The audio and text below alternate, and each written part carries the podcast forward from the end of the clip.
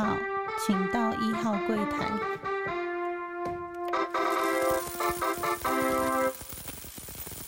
大家好，欢迎收听初一书，我是主持人 Q&A。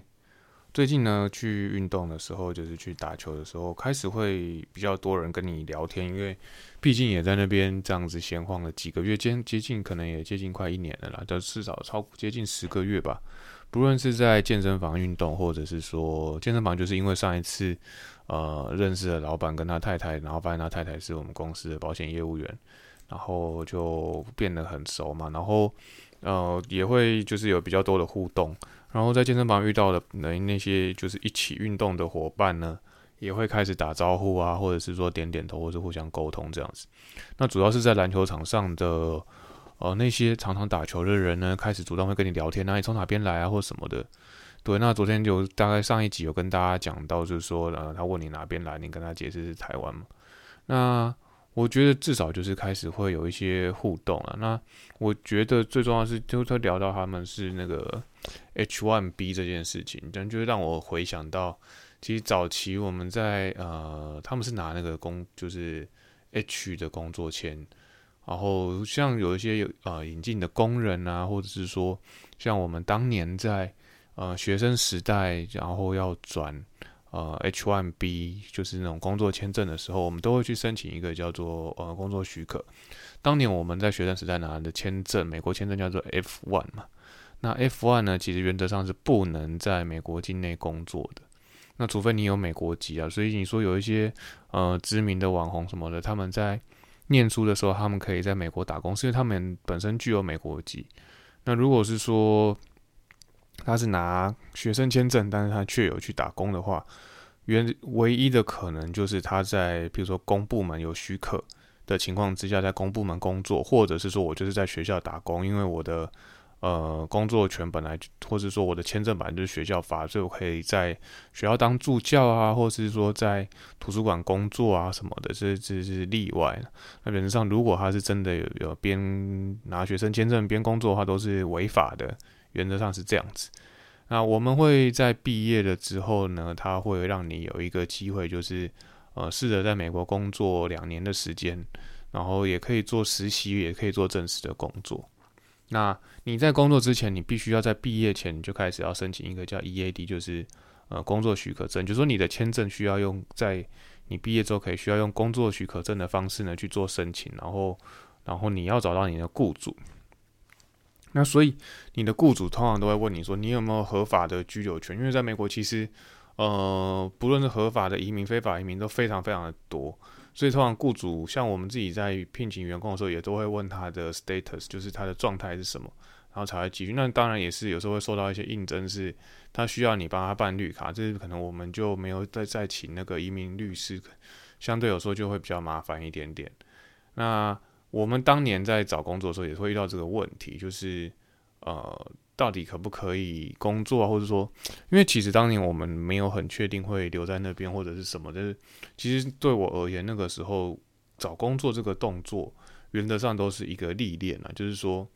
当然你要测试一下美国的职场的环境或什么。其实我觉得那个时候自己没有完全的准备好说会在美国工作这件事情，只是说边走边看，然后边走边尝试。那如果真的在美国找到工作或者找到不错的工作的话，可能就就没有所谓现在所谓的什么留职停薪什么，就可能就留着嘛。那之前有跟大家提到，就说其实工作好像都已经稳定了，然后，但是因为放弃，就是因为呃老爸生病了，然后太太怀孕了，啊太太怀孕，她其实她觉得她可以待，但重点是老爸呃生病了，然后哥哥一句话，然后我就回了台湾。那。我觉得当时在申请 EAD 这件事情，跟我再去呃很多的公司去面试，我觉得当时对我来讲非常大胆，因为其实的英文的时候英文没有那么好，然后你敢跟大家这样胡乱啊什么什么。但是你现在回想起来，不论是我去我最喜欢的球队啊去跟他 interview，或者是说我去私人的小型投资公司 interview 啊，在台湾的银行也去了 interview 两家，然后只要有那种办那种嗯 job fair work fair。我都去参加，就是学校也会有那种，就是 workshop，就是让你啊教你怎么面试啊，教你怎么改履历啊，这些的经验都对我未来后来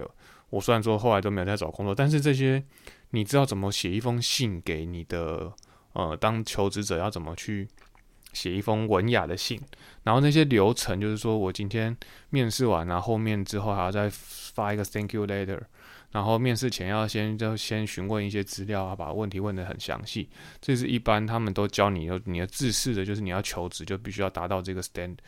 standard，就是他有一个 S S O P 给我们。我觉得学校就是尽心尽力啊，然后他也会啊帮你改你改好你的履历。那因为我的履历其实是在我在申请 M B A 的时候，就是在申请学校的时候，呃，我的。配合的代办公司，配合的代办的那个顾问啊，他其实他也算很专业，然后跟我做过很久很久的讨论，几个月修改出来的履历，其实不论是中文还是英文的部分，其实都已经算比较完整的。然后再到 workshop 去在调整的时候，其实只是把资料做一些更新，那他也觉得说我的版本其实已经比呃同年的同年毕业的同学们都好很多了。那所以那时候也比较有自信再去丢这些有的没的的工作，然后后来也也用中文中英文履历，确实找到了，我跟我太太都找到了呃台湾但是驻外的点的的金融业，但后来就是就是放弃了嘛。那我们当然其实最后我们的 EAD 其实在两年内都有效，但因为后来我爸爸身体状况就越来越多，我们也然后太太就是也在台湾生了嘛，然后我们回台湾之前其实也做。各种产检，在美国做好各种产检，然后把那些产检的资料如何移转到台湾，台湾的那个呃，算是那些医生啊，妇产科的医生啊，然后那些资料要怎么做移转，还做了还蛮多，还蛮多蛮多的准备，然后才回去台湾。因为你说就是，呃，有些东西已经设定好，或者说太太已经怀孕了，你要怎么，呃，到几个月可以搭医生允许你搭飞机，拿到四行证明，要怎么跟空姐讲，要怎么跟空姐沟通。这些都有一定的时间性跟一定的流程，所以我们当时就发现怀孕的时候，也不可能第一时间就呃离开美国，然后回到台湾。那只是说就是在跟那些打球的朋友讨论到签证的时候，就觉得说，其实要拿到这个工作签证，其实对他们来讲，他们都很珍惜。那其实当年我们也是觉得，诶，我有两年内有这个工作机会，有这个机会啦，然后就去多多的尝试看看。那当然。就是有这个机会，让你有这个动力去做这件事情，才会有更多的养分，然后去为面对这些未来，不论是面试啊，或者是说我今天再去看人家的履历的时候，我知道他要注意什么点，然后人家在就是整个，譬如说在求职的过程，或者说像我们在很多的过程当中，还是会遇到面试，就是说虽然说我不是求职，但是很多的时候你会跟主管需要应答或者什么的时候，你就知道说大概要去他重点是什么。那现在我们在听英文也会知道过去，呃，这些训练他叫你要问什么，他要讲什么。我觉得当时最胡乱是我英文其实很不懂，然后那个有趣的一家呃印度老板的公司，我真的还是不知道跟他在对答什么，然后也完成了一个面试。那我觉得无论如何就是都是一个经历啊，就是鸭子听了也是一个经历嘛。然后自己很扯，然后才会想说我再去做更多准备去面对未来，这都是。呃，有这些挫败，然后你才知道要怎么去。我就是跟上一集讲的一样，就是我跟我大女儿，就是等于说我面对到困难了，我才会知道想说要去努力的人，并不是那么的，就是以前没有那么的主动的学习的想法了。但是那个时候已经，就说我不是容易贯不容易融会贯通的人，然后我只要融会贯通，或是已经有开始有想法了。我就会很努力的去做，然后尽量会去做到最好，而不是说我不是个懒散呐，不愿意去思考啊什么的人，而是说真的悟性就没那么高。然后等到我我领悟了什么，我体会了什么，或者是我真的很了解的时候，我就会尽全力的去冲刺这样子。对，然后再来是说我们在拿到签证之后呢，或是说拿到这个工作许可之后，其实要等待的时间都很长，主要是说他。跟政政府部门要申请这些，我相信之前包含国外，他也也讨论过这些事情呢。就是说，他太太要在台湾申请这些有的没的的事情，或者是申请一个呃工作签证或是旅游签证，他都觉得这些跟政府部门沟通是非常的繁琐，所以拿到这些工作签证之后，其实大家都非常非常的珍惜。那也包含就是我昨天聊天的那个，就是朋友，他也觉得说他拿到了这个工作签证，然后他可以展言再展言，然后公司都愿意帮他展言，他觉得很很珍惜。然后他说他也可以去各地，公司也会派他去各地做那个。site inspection 就是说去做一些实地访查，然后看一些东西，看一些材料，或者看一些呃，就是开发的价值啊。因为他们是做那个营造的啊，觉得他就觉得很很感谢有这个机会。那他也想要回去把他的女友接来啊，然后在这边成家立业，未来就是是希望在呃美国这边他有一个工作的环境啊。那我觉得大家都在为这条路上努力。啊，我们并没有特别说一定要就是拿到身份或什么，我们就是依照公司的指派嘛。啊，但是就是觉得看到人家的努力，会觉得说，嗯，这么年轻就懂得努力，我就觉得呃难能可贵啊。然后也很想跟他多当朋友，然后认多认识一下他们的想法。然后重点是，就是大家都是出外人，然后就会有惺惺相惜的感觉。只是昨天这两天就是跟他们运动的时候，就会觉得比较。有话题啊，然后开始就是有一些进步，然后开始会聊到人生啊，聊到工作啊，各式各样的问题就会就会出来，然后就会觉得蛮有趣的，然后觉得自己又更融入当地一点点，而且就交不一样的呃朋友这样子。那前几集有跟大家聊到，呃，有关于成就感的部分，就是说，呃，你可能有自己去开发了一些。呃，公司啊，或者是说就是比较有名的公司，或者是说呃曾经有去办的大型的活动嘛，这是过去比较常讨论到自己的成就感。那最最近再去回想说，呃，前几年在呃寻找客户的期间呢，除了就是透过一些关系去找到一些大型的公司以外，其实那些中小型，或是说甚至呃有一些机会啦，然后呃直接讲明一点，就是说。过去有几个机会去认识到一些，比如说现在，呃，新媒体上面比较有名的大型的公司、小型的公司、中型的公司，然后甚至有一些零售、一些品牌品牌商，然后可以认识他们，然后再去帮他们做一些呃沟通啊，或者做一些商业上的呃交流，我都觉得呃还蛮算值得的，然后。呃，我觉得也学到很多啊，就是从他们身上可以看到很多，就是大家新创产业的努力，然后更厉害的地方。那也当然也也看过很多，就是可能不是那么稳定啊，或是说很辛苦的这些中小企业。做上一次有讲到中小企业者嘛，我看这次要其实要讲的是新创产业。这些新创产业其实各式各样，有譬如说我今天是做，虽然说我是做新媒体，也有分很多，比如说我做灯光的。我是整个做剧组的，或者是说我今天就是一个呃辅导新媒体的公司，那我可能会有整个集团会去开课程啊，或者什么，然后也看过比较呃，譬如说在做线上带货、线上直播比较辛苦的人，然后我觉得他们可能后来就是会衍生到他们比较从想把大陆那一套带到台湾来，但是没有很成功的延伸，然后。后来看到也很辛苦，然后可能或许财务上有一些困难呢，但是也就是我刚刚讲的，就遇到这些大公司，或者是说，呃，现在前几名的这些网红，有一些都有网红或者是 Podcast 都有互相彼此交流过，然后，呃，现在就觉得当年跟他们这样子，然后，呃，有相信他们啊，然后就就支持他们的时候。然后就也花了很多心力去跟他们沟通，不论是人生的方向，嗯，公司的方向，然后我们可以配合他们的方向，那多，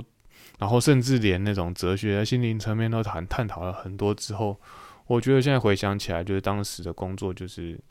就是主要的成就感，我觉得除了大公司那个是，或者说做那个都是可遇不可求。可是你说我从小规模就是这种开始，这种新创业者，然后去辅导他，然后或者说。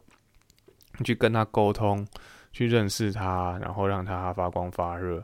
那你只能说当时你是判断是对的，但我们不是说很盲目的说啊，我就是喜欢这个，我就赌下去或者是什么的。但当时其实只要是接触到新媒体，我都跟我主管都还蛮认可的，所以当时就是很，如果有这种新媒体来，然后我们判断一下，然后没有问题的话，其实我们都会全力支持。那只是说，呃，你去回想说，我们还是做了很多不一样的观察啦，或者说我们会在，我像我自己现在时代这么进步啊，我其实我都会透过网络上去搜寻很多很多的资料，然后再去跟我主管报告。那我主管会觉得说。你现在跟我报告 当然没问题，只是说你要让我们的在上面上高层，或是有些比较有年纪的主管再去让他认识，因为我刚好我主管都还算，呃，就是年纪比较相仿，就是有一点社会历练，但是又不是那么的头脑不是那么的，就是比较僵化的人。那但是如果你说遇到一些比较，呃，比较高级的长官，或是年纪比较大的长官的时候，呃，当然不是说他们思考比较僵化，而是说。他对于这些新的产业总是会比较呃害怕吧，就是说会有一些提防啦，然后认为新创产业呃并不是那么的稳定，这我都可以理解，因为呃新开发的公司其实就是五成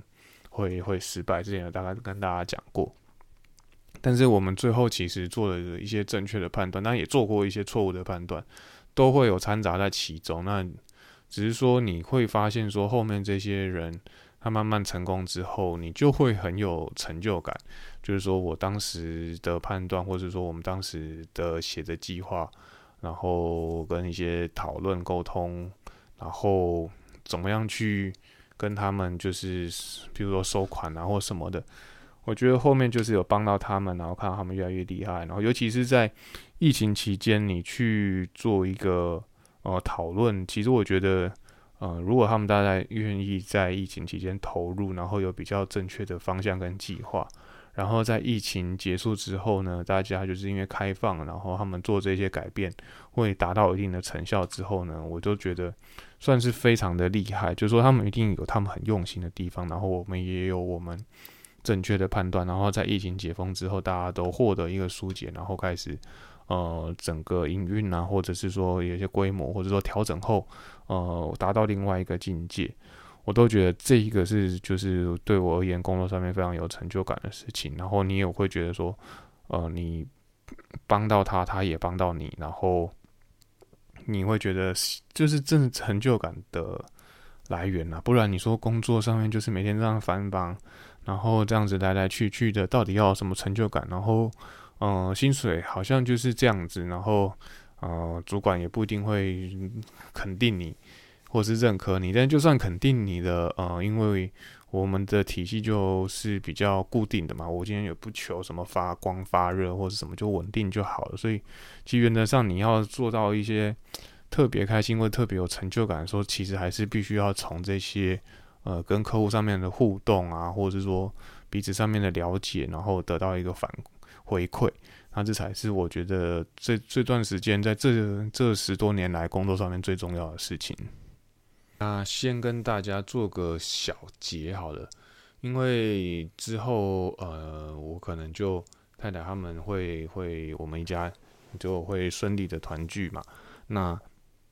可能录音的时间就不是那么的多，那看要怎么调整。反正在这一集之后呢，我们可能会做比较大的调整。那只是怎么调呢？或者是会不会甚至完全没有时间录下去呢？这我都对我而言都是一个未知数。只是要跟大家先做个预告。那未来无论如何，就是有变动，我还是会跟大家再做说明。就是说，呃，这一集原则上绝对不会是最后一集，因为我们还有很多很多的目标跟呃很多的材料，然后有很多的企划想要跟大家做一个分享。所以这一集先跟大家做个小结，就是会做个变化这样子。那产业分析的部分呢？因为最近还就是时间上，呃，在钻研的部分花的比较少。未来呢，可能就是如果有在做更多的钻研的话，会再跟大家做一些分享。那我自己比较常接触的，我印象中能想得到的，除了今天有稍微再跟大家讲一下这些新创产业他们的心路心路历程，或者我们怎么跟他们配合。那接下来可能就要再让我再花一点时间，再去努力的思考啊，或者是说再去研读一下他们更多的呃产业的资料之后呢，然后再去想说，诶，怎么跟我过去的呃看到的去做结合，再再跟大家做一个分享这样子。那到了致敬 Parker 的时间，那这集有听，就是近期有刚好听到蔡阿嘎他们前一阵子在分享，就是呃他们在讨论说，哎他们遇到真正的有钱人是怎么样，然后他们好像住的地方就是在北投那一带嘛，然后他们也常常去看房子啊，房仲跟他们介绍说，哎，这个这个贝贝有很多的很多的房子啊，然后或者说他们小时候同学遇到一些比较。呃，富裕的人的状态，然后跟他们状态差很多。那之前应该也有跟大家讲过，就是我我们家小时候其实是也是爸妈他们很努力，但是呃也有过过比较辛苦的一段时间。他们爸妈真的很辛苦，但是他们没有让我们感受到就是说家里辛苦。但你可以比较就是说，譬如说呃我的同学们他们会有那种变形的铅笔盒，或者是说他们常常去哪里玩去哪里玩。然后你一比较就知道，就是说，其实那个很现实啊，就是说，你的你的用的东西，或者是说你的物质上，然后你的经背景啊，然后你的经历，那其实，在上学的时候，尤其是在公立学校，一下就会分得出来。然后我觉得当当时觉得比较夸张的同学，譬如说他家就是每一种游戏机都会有，比如说 PS、PS 啊、Saturn 啊、SS 啊，然后甚至什么 GameCube，他们全部都有的。这种同学相对在班上当然就会比较有地位，或者说他们就是被认定会比较富裕嘛。那你说大家到底说，诶，都说阳明山有别墅的那种，其实我们的在国中的时候也是有同学。那国小其实我觉得。比较难真的去判断出来说什么叫超级厉害啊，或者说超级有钱，因为呃，我觉得很多深藏不露，或者说什么你他也看不出来，他也不，然后你小时候也不会跟他讲这些。那我记得小时候真的比较夸张的同学是说，他家真的就是呃，在我二年级的时候遇到的同学，他就是真的就是住那种独栋的。那他小时候就要想要有两张床，他就有那种下下抽式的床，就是说我间床，啊下面可以拉出来，然变形金刚那种床，然后它上面还有一个上上架的床，然后就会觉得说，诶，他就是小朋友，可是他他的装备都非常的齐全，他家的家具啊或什么的都很厉害，然后他不论上学下学，他放放学，他其实都有。哦，都有人接送，那有的是外佣，有的是司机什么的，就是觉得说，然后也常常邀请我们去他们家玩，那我会知道，就是他们有他们有邀请我们去他家玩，那才会知道这些事情。那到了国中或是高中的时候呢，就会又遇到一些，就会他慢慢才浮现出来，譬如说，哦，他家里就是管一个组织团体的，然后后来或者是说，哦，他家就是真的就像啊阿嘎他们讲，他家就是收房租的。他可能在我们就就是那个学区那一带，他整条路上面，他可能有十几间店面，再加上楼上的那些住宅的房租收一收，他们其实都比较衣食无缺。所以这种很好小的也是有听过了。那到了大学，你说高中、大学会遇到一些财团的小开啊，或者是什么这些，之前有在跟大家在说明过。对，所以其实我觉得你说要遇到有些人，就是说。真的是白白走了。那有时候我们也会看到，呃，现在电子产业这些新贵，其实他们不一定要到很高的职位，他们其实现在这些电子产业的呃员工，你知道，工程师只要努力一点点，其实，在我们眼中，就是以我们这种临时薪水的眼中，都已经是我们的好几好几倍，甚至好几十倍了。就是说，他们一年的。呃，他们在领的，或者是说他们的生活上的物质，或者说他们的小孩，他们带看到他们的小孩的状态，在我们家那一代，其实都还蛮厉害。那包含现在我女儿女儿小女儿她念的是算是私立的幼儿园，那你看到他一些家长在接送他们用的呃交通工具，或者是说太太常常在讲说，诶，这是他们家到底有几台交通工具？就是说意思就是说，呃，他们可能有四到五个交通工具不一样的。呃，名牌的车子，然后就会就是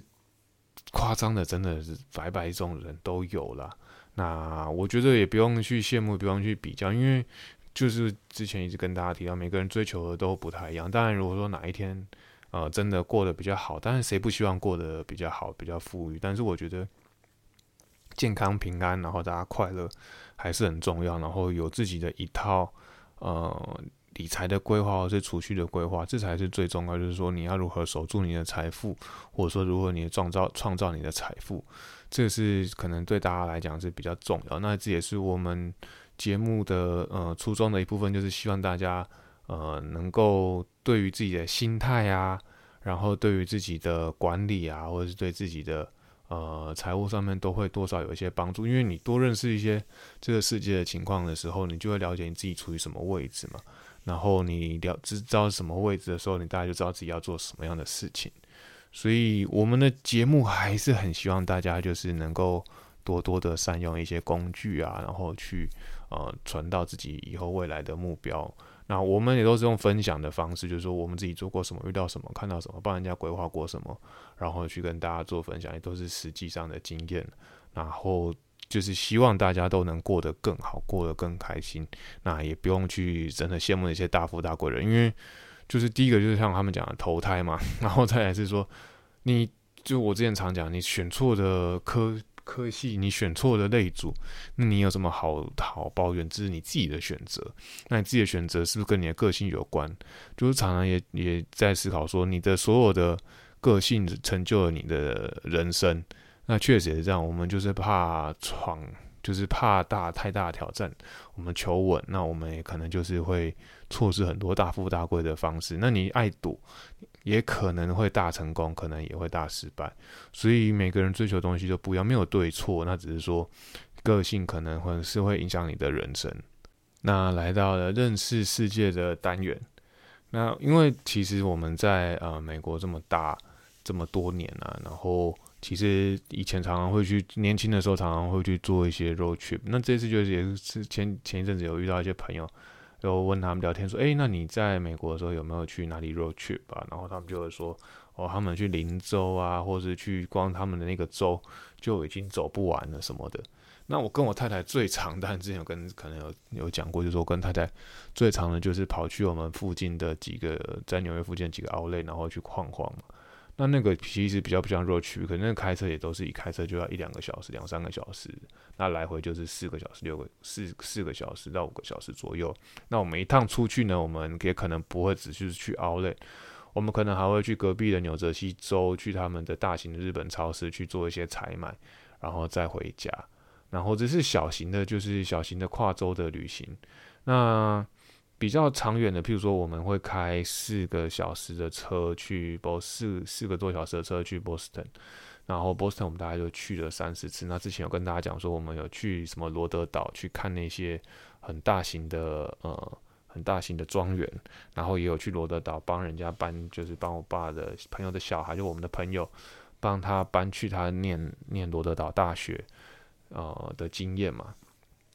然后这个也都是要就开好几个小时，所以你在路上呢，就是说你要找好休息站。那那美国休息站其实跟台湾很不一样，台湾的休息站真的很丰富。美国很多休息站就是要么就是纯停车，有的休休息站就是让你停车，连厕所都没有，就是让你停在那边休息。因为美国其实公路真的太长了，所以你只是停在那边然后停靠。那有的只有厕所，那有的就是就算有有有商店或什么，也不会都就是都不会太豪华。那如果你真的遇到一个很豪华，就是你捡到，真的是赚到。那有时候甚至我们比较长，就是好，那我就是下交流道。它不像我们下交流道附近就会有很多很多，有时候像下交流道靠要开了十几公里，然后找到一家什么野猪餐厅，靠要那野猪餐厅就是也常常有一些不好的传闻，然后中间路途上也就是很夸张很难搞的东西，所以各式各样就是若去并不是那么的简单呐。然后你还要避免，比如说哦，可能会遇到爆胎或者什么各种状况，所以你要自己会有一些车子的基本常识啊，或什么的。那比较长远就是像嗯前一集跟大家讲说去 Washington D.C.，Washington D.C. 就稍微真的比较远，就是说我们通常会开两个小时的车去 Philadelphia，就是去费城，然后费城这个也算是一个 road trip，因为啊来回有时候会走到很远很远，大概就是走个呃我记得大概都要两两三百迈了。那你走到 DC 就更远，走到真的 DC，你可能要穿越好几个州，你你会需要穿越到纽泽西州，穿越到宾州，然后可能还会经过德拉瓦州，然后再到马里兰州，然后才会到啊所谓的华盛顿特区里面。所以其实你跨的州还蛮多。那这并州一个州并不是像说哦我们带个县市那么短，就是都是真的。除了德拉瓦州真的很小以外，其他都非常大了。那我觉得这种 road trip 就是好玩，就是说我今天到达目的地，有可能就会想要待个两三天，因为真的开太远了。然后我们也做做最远的 road trip，可能就是呃，我哥比较夸张，我哥当年他可能有从他们芝加哥开到开到 Detroit，Detroit 再开去头人头，然后可能花了八个小时。我们有一次开到呃五大湖边，就是去，可算说是同州没有跨州，因为纽约州真的很大。我们去了康奈尔，那个来回就是来去就是去六要开六六到七个小时。其实我们当天早上出发开到都已经晚上，然后加上中间休息吃东西什么，其实透透应该是花了八小时的时间。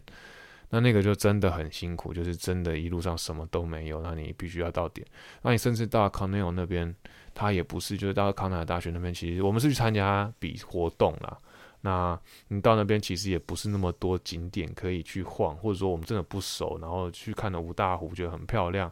然后就去看了一些瀑布，然后就就这样回来了。然后大家做一个团体照，那主要是去活动，然后大家一起团团圆团聚在那边，那感觉很好，就这样子而已。但你会花很远很远的路，要开很大很远很远。那当然一路上就是聊天啊，轮流开车啊，或者是听音乐啊，然后大家轮流休息啊。呃，就是会各自各样。就我觉得，呃，认就是就假设一起同行的伙伴啊，会让彼此更熟悉彼此很好的机会。所以你通常都会产生一种革命的情感，就是我今天就跟他在车上六个小时，回来又六个小时，其实就十二个小时。所以你通常行程也会有三四天的时间呢。那通常都会是个 long weekend，就是三天到四天的呃长的假期才会去做这件事情。那每一趟旅程都非常的呃值得纪念，那也留下非常好的回忆。就算通中间开车的过程真的很痛苦啊，或什么，然后因为经过无数的高速快速道路，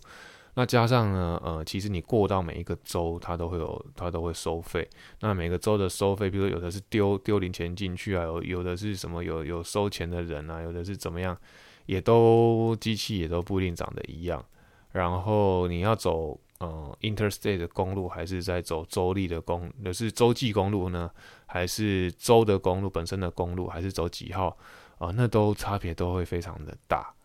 然后加上我们是因为在纽约市里面嘛，所以我们从纽约市其实出发的时候，光你在纽约市每过一个桥，每过一个隧道。哦，应该会经过两个桥，至少经过两个桥或一个隧道，就是你会付两次钱。光你要离开纽约市，你可能就要付了两次钱。那你要走不付钱的话，也也不是没有，但是就会非常的塞，就会塞到爆。你光可能要离开纽约市里面呢，你就要花四十分钟到一个小时的时间。然后比如说我们常去去那个奥莱的时候，你光要离开纽约市就就太久，然后到奥莱就会花两个小时。就是说，人家奥莱可能都已经到，都已经中午了。那还好是我们对那个奥莱的地形啊，地就是他每家店啊都很熟悉，那所以买一买买一买，然后我们在车上会去固定都会去在一个呃休息站买个麦当劳，然后在车上继续吃一吃，然后继续走，然后然后再到那个奥莱去做做一些采买啊，或者是说找一些特别的东西，或者说在那种感恩节假期啊或圣诞节假期一定要去。那今天就是跟大家分享说我们过去呃去 road trip 的经验。那不是说只有东岸啊，我跟我哥也是从西岸从 L A，然后直接往南开开开，经过 Irvine 开到圣地亚哥，就是到墨西哥边界这样子。那就是各种各样的 road trip，我们都都有欧北欧北来弄，但是我们并没有就是从美国东岸开到西岸，听听说那个要好几天。的时间才能完成啊。那我们其实原则上都是分一天到两天就搞定的事情，没有到真正人家说 road trip 要花个花个好几天、好几十天去搞定这个整趟的嗯行程。当然我们会有曾经会，比如说我们就刚刚讲的，会从费城，就是我今天先开费城，然后到费城去休息个几天，然后再再开到下一站，再开到啊。华盛顿 DC，那当然会中间有时候还是去 Maryland 啊，或去巴尔的摩，就是去巴尔的摩走玩，然后去马里兰州玩，然后去看一看，然后就是很多地方都可以走一走啊。然后这是就是呃，你要一趟 road trip，就我出去就是一周四五天，那都会用不一样的方法，不一样的呃排列组合，因为你去出去，你可能有几个点嘛，然后。去把它完成，然后再怎么样回程。然后我爸也跟我说，我我爸开，可是因为我爸那时候，其实说真的，我后来回想，其实他那一趟跟我们就是一起呃，在我们在纽约念研究所的时候，他去找我们的时候玩的时候，其他那时候应该已经身体比较不好了，只是我们没有呃马上发现。那当然他回回来就是从呃去纽约找我们之后呢，回家就开始会有一些状况开始比较多，那也都是有前兆的，就是说我们在那趟旅行当中可以慢慢看到他有一些生病的前兆。对，然后也讲到比较哀伤，但是就是说，就这种过程呢，就是旅行的过程呢，都非常的呃有意义，然后也非常的好玩呢。那只是说也有辛苦的部分，就是舟车劳顿啊，这种东西一定会发生，然后憋尿啊，然后还要开多远啊，然后找找尿尿的地方找不到啊，这都一定会遇到。然后什么快车道转不出来，慢车道啊，慢车道又转不出。转不出交流道啊，你就是怎么道都分来分去的，然后再转出交流道的时候又转错，然后又越开越远，这种都是呃 road trip 常常会发生的事情。那就是说，哦，那算，那我再绕去哪里？其实我们在台湾在在遇到塞车的时候，在那种连假出门遇到塞车，那种感觉其实也还蛮相似的，只是说开车距离不会这么这么的远了。台湾其实就是很方便，到哪里都呃就是一天内原则上都还是可以搞定的。对，好，那这一集就 road trip 跟就是跟大家认识世界，就用 road trip 跟大家做个分享。那这期节目到这边，希望大家还喜欢我们节目，然后固定要帮我们做个分享，然后然后帮我们按五星按赞啊。然后这一期节目到这边，谢谢大家，拜拜。